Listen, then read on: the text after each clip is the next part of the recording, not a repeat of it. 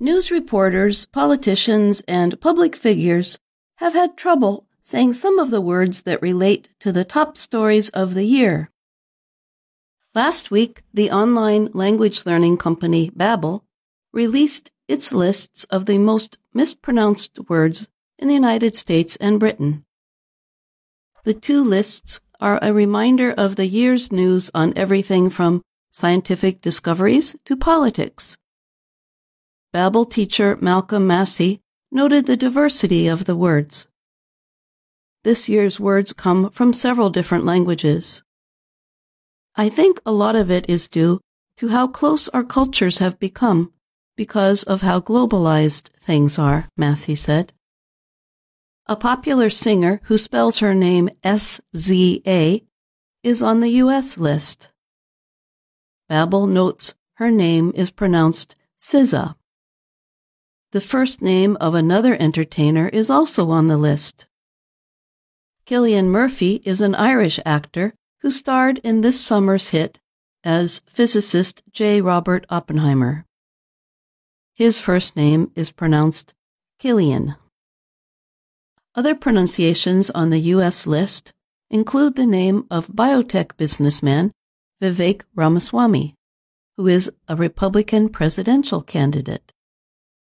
The correct way to say his name is Vivek Ramaswamy. Two volcanoes were also on the list Mexico's Popocatépetl and Hawaii's Kilauea. The winning word at this year's Scripps National Spelling Bee also made the U.S. list. That word was psammophile. It means any animal or plant that prefers sandy soils or areas. The coronation of King Charles in May helped put the Stone of Scone on Britain's list. The Holy Stone rests beneath the coronation chair, where a new king first receives his crown.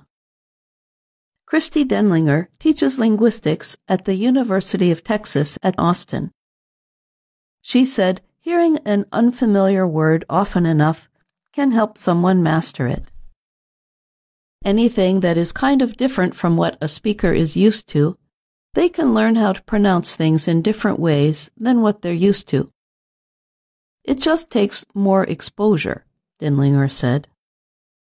Massey said that as one learns a new pronunciation, it is important to not stress perfection, but progress over time.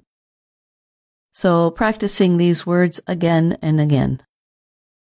In some cases, the correct pronunciation is just a matter of personal choice. Earning a place on the U.S. list was the last name of Travis Kelce, the Kansas City Chiefs American football player.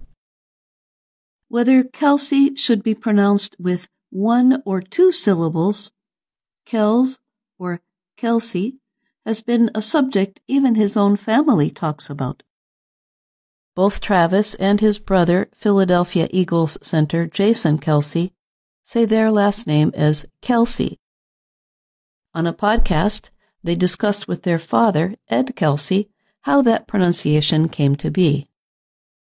I got tired of correcting people, said Ed Kelce, who said that his coworkers always called him Kelsey. Jason Kelce then asks, should we go by Kells or Kelsey? His father answers, Do whatever you want. I did.